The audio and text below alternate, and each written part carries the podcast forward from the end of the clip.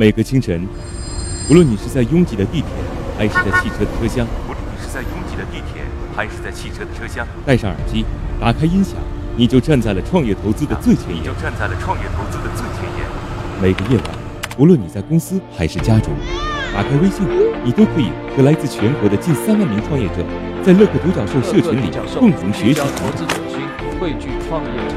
每个周末，无论你在钱江两岸还是在珠江三角，走出家门，你就可以参与到乐客独角兽会员当地线下聚会交流。那今天，呃，我跟大家分享的主乐客独角兽三年时间，帮助近三万名创业者在孤独的创业之路上勇往直前。要合作不空谈。乐客独角兽汇聚最优秀的创业者，加入乐客，拯救你的创业人生。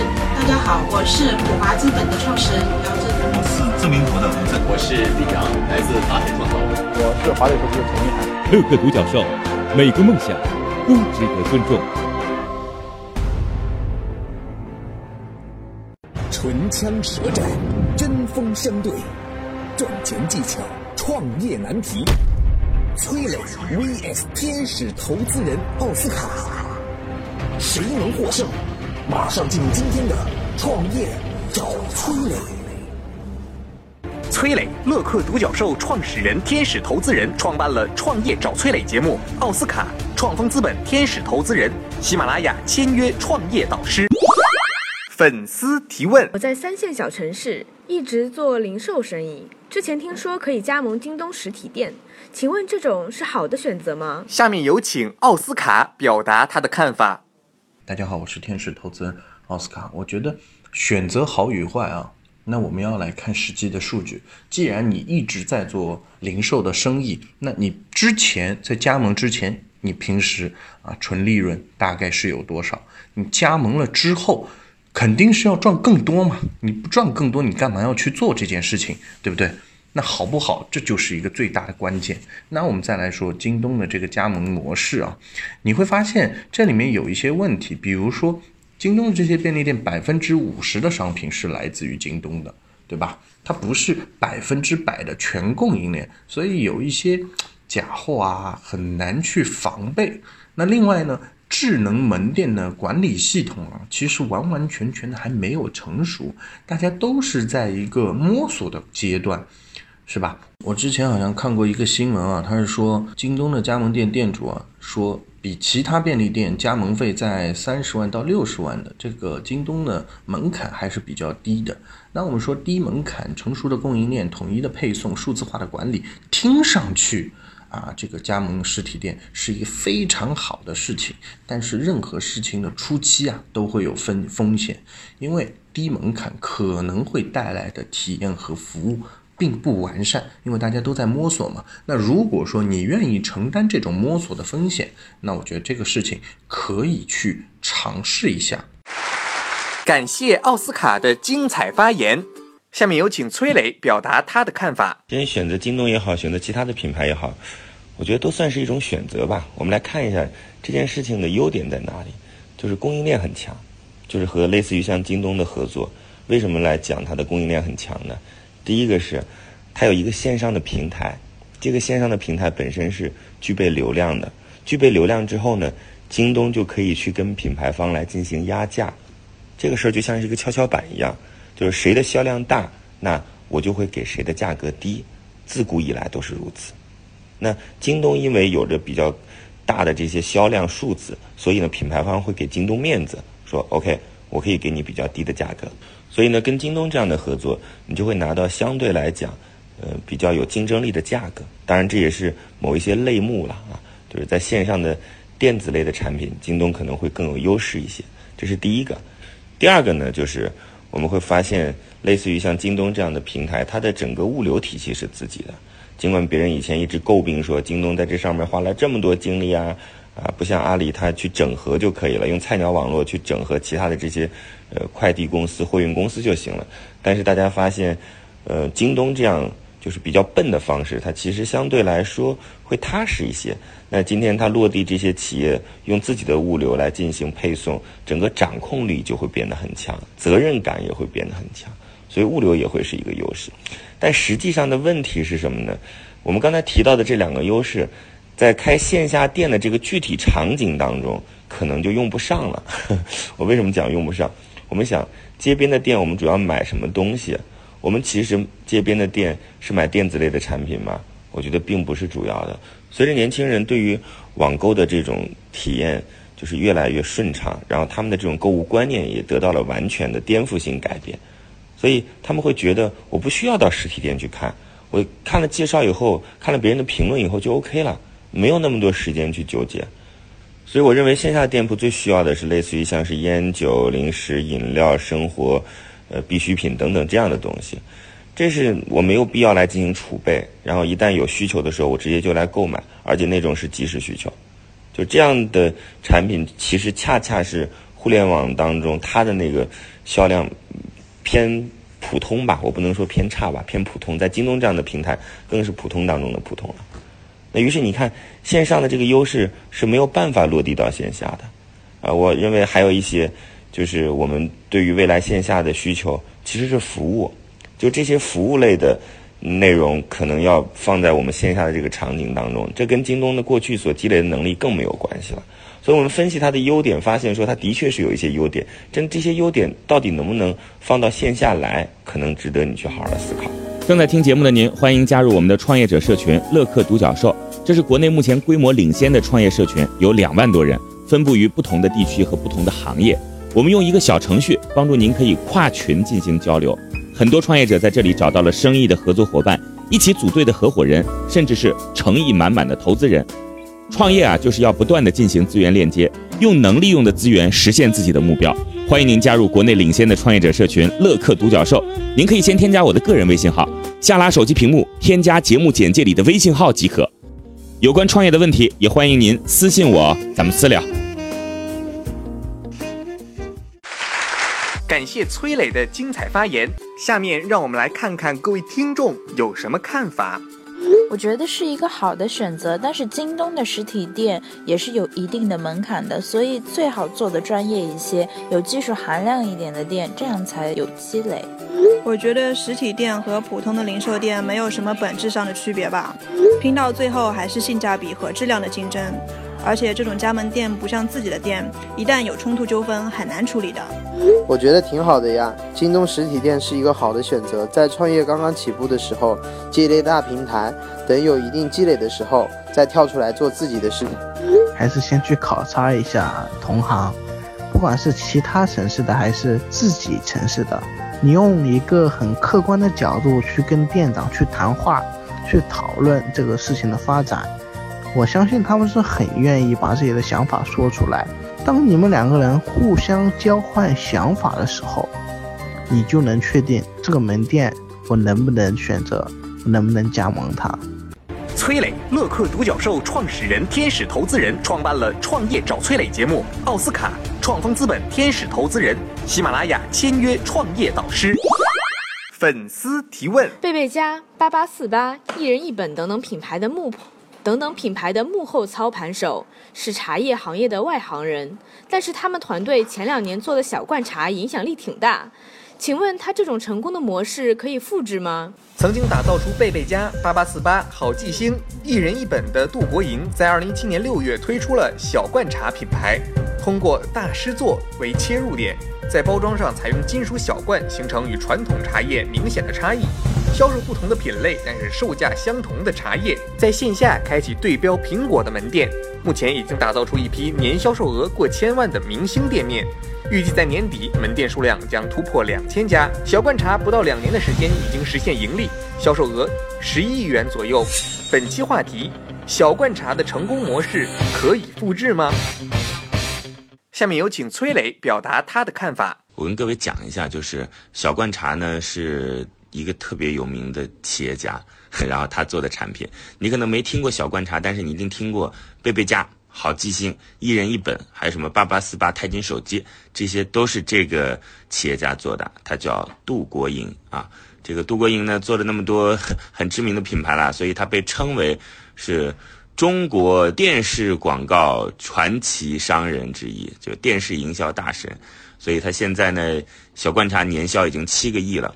我认为小罐茶目前的模式走得很对啊，因为第一个选择的就是霸屏广告嘛，它把这个商务人士，然后精英白领，把这些人的视野都占领了。不管是在电梯广告当中，还是在机场的这种杂志当中、机场的屏幕当中，甚至是央视的广告当中，都能够看得到小观察的身影。但这不是最重要的啊，因为他对自己其实是有个定义的。我们很多人卖茶叶，就是说我这个茶叶口感很好啊，我这个茶叶有什么样的那种茶道啊等等，但他不是。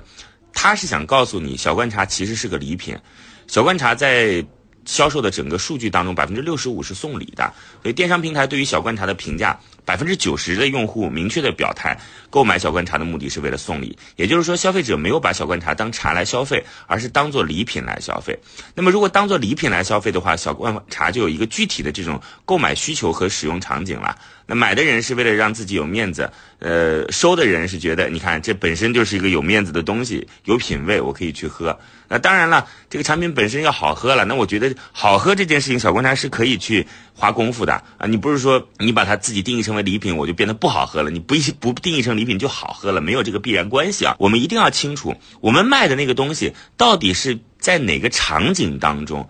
呃，你的消费者愿意购买它，在哪个场景当中，你的消费者愿意去使用它，这是非常非常重要的。一旦有了这种场景的呃连接之后，消费者就会变得更愿意去购买啊。比如说啊，我我们说之前有一个卫生巾，女性的卫生巾，它一定定义了一个说是夜用卫生巾，这是非常高明的一个营销手段。就一旦你确定了这个场景是夜用的时候，女性就会自己在想说啊，我晚上要用这个，于是增加了这款产品的购买量。啊，我认为小观察是非常值得我们去学习的，不在于说他大手笔的去投广告，而是他在引导用户购买和使用这个产品的场景到底是什么。感谢崔磊的精彩发言，下面有请奥斯卡表达他的看法。不要模仿，成功是不能复制的，而且你模仿的只是一些外在的形式。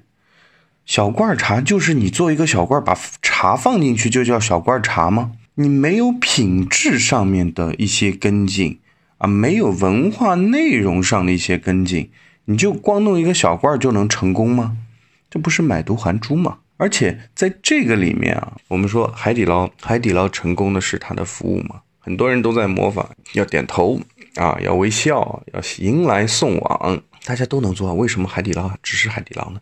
它的本质是什么？它的本质是它的人力资源做得好，它的员工的流失率低，大家都一心向着公司来好好的做，是他的合伙人，只是他的人才激励制度好。那你说小观察，对吧？它是携带方便了，但它是有文化内涵的，对吧？它是有它的品类科目的，是有它的品质跟得上去的。再说啊，还有人说江小白，江小白难道真的只是那些扎心软文吗？只是那个瓶子上面写两句话，人家都去买啊？你这个酒这个这么不好喝，人家还去买？江小白做了什么？他真的是地推能力、渠道相当强啊！你去看所有的苍蝇馆、烧烤馆这些小摊子，都能卖得到江小白，啊，这是曝光率高啊！如果说他铺不铺这些渠道，谁看得见这些软文？谁去买他家的酒？我们做事儿啊，千万不要学个皮毛，多分析分析他事情的本质。三流企业卖产品，二流企业卖品牌，一流企业定标准，你到底卖的是什么？感谢奥斯卡的精彩发言。下面让我们来看看各位听众有什么看法。可以模仿呀！现在一些营销裂变广告不都是各种模仿，哪个火模仿哪个。当然，你要是完全不创新，那肯定也是不行的了。不要模仿，涉及到模仿，永远是在品牌和公司的第二位置，提到的永远都是第一个做的比较好。如果想要深入人心，还是要有创新性。我觉得不要模仿，自己做东西还是要根据自己的基因来。如果你模仿了别人，你现在能做好了，那你之后做什么呢？这是第一，第二，你真的能够模仿成功吗？因为肯定有一大批人在模仿的，你不一定能够模仿得出来啊。完全是可以模仿的。国内多少独角兽是模仿了国外的模式，然后在基础上再做调整创新。你比如说滴滴吧，模仿的就是优步。正在听节目的您，欢迎加入我们的创业者社群乐客独角兽，这是国内目前规模领先的创业社群，有两万多人，分布于不同的地区和不同的行业。我们用一个小程序帮助您，可以跨群进行交流。很多创业者在这里找到了生意的合作伙伴，一起组队的合伙人，甚至是诚意满满的投资人。创业啊，就是要不断的进行资源链接，用能利用的资源实现自己的目标。欢迎您加入国内领先的创业者社群乐客独角兽。您可以先添加我的个人微信号，下拉手机屏幕添加节目简介里的微信号即可。有关创业的问题，也欢迎您私信我，咱们私聊。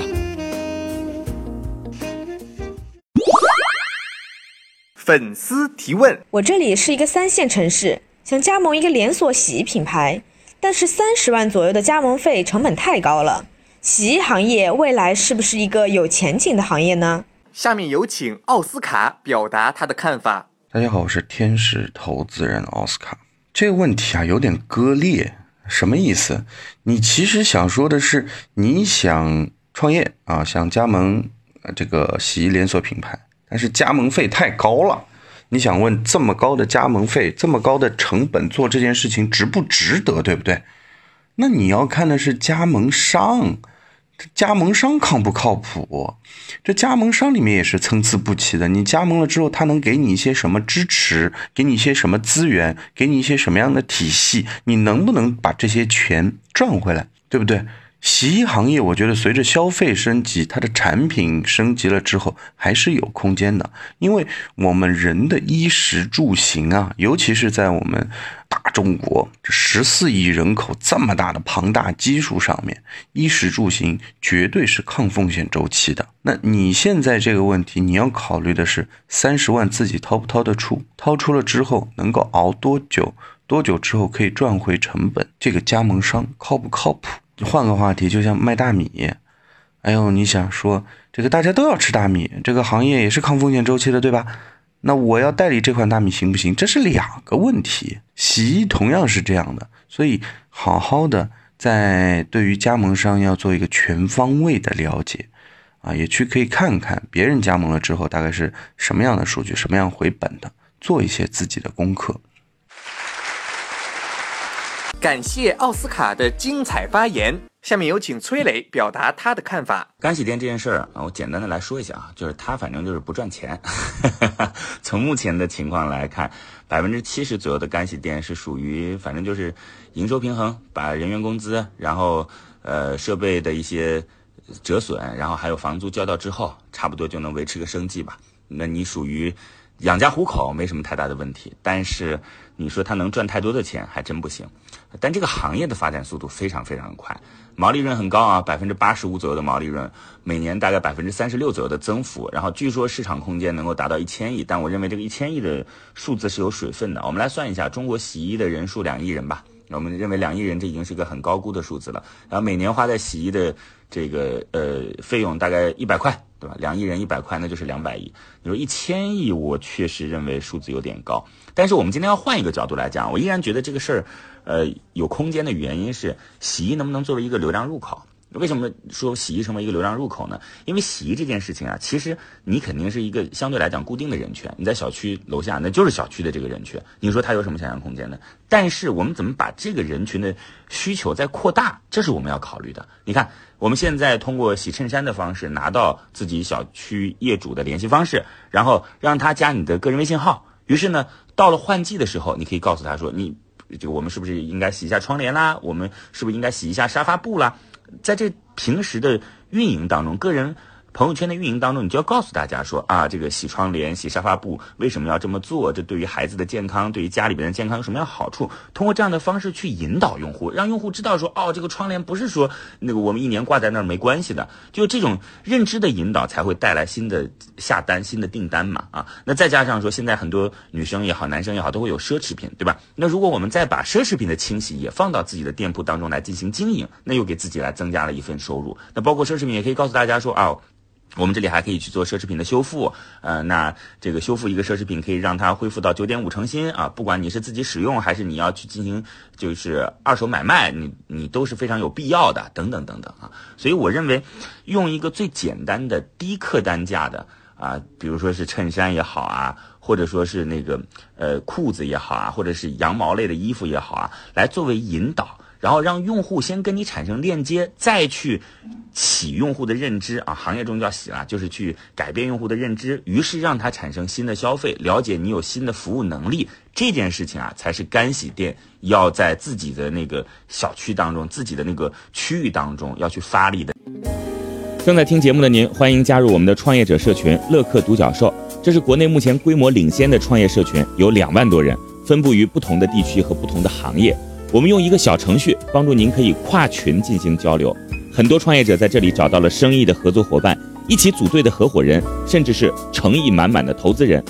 创业啊，就是要不断的进行资源链接，用能利用的资源实现自己的目标。欢迎您加入国内领先的创业者社群乐客独角兽，您可以先添加我的个人微信号，下拉手机屏幕添加节目简介里的微信号即可。有关创业的问题，也欢迎您私信我，咱们私聊。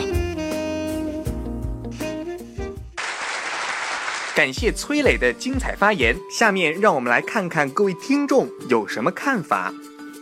如果三线市场消费升级，我觉得是个市场。第一呢，本地用户的高端衣服和鞋子，还有包包的护理，始终是有市场的。第二，年轻人中不愿洗衣服的洗衣还有烘干业务都是好生意。肯定不划算，更何况现在实体生意这么难做，很容易赚不到钱，亏本的。我觉得不用啊，你真的想开的话，去学几个月自己就可以开了，没有必要加盟。这个不像餐饮业。对于品牌感知能力那么强的，我觉得是有前景。现在人的时间越来越值钱了，大家都有花钱节约时间的意识，这个就是商机呀。今天的节目到这里就结束了，感谢两位的精彩辩论。创业找崔磊，我们下期再会。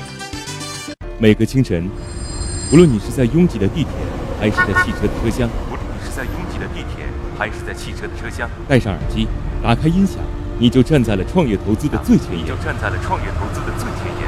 每个夜晚，无论你在公司还是家中，打开微信，你都可以和来自全国的近三万名创业者，在乐客独角兽社群里共同学习投资者群汇聚创业者。每个周末，无论你在钱江两岸还是在珠江三角，走出家门，你就可以参与到乐客独角兽会员当地线下聚会交流。那今天，呃，我跟大家分享的。乐客独角兽三年时间，帮助近三万名创业者在孤独的创业之路上勇往直前。要合作不空谈。乐客独角兽汇聚最优秀的创业者，加入乐客，拯救你的创业人生。大家好，我是普华资本的创始人姚振。我是知名投的投资，我是李阳，来自达铁创投。我是华瑞投资的陈一涵。乐客独角兽，每个梦想都值得尊重。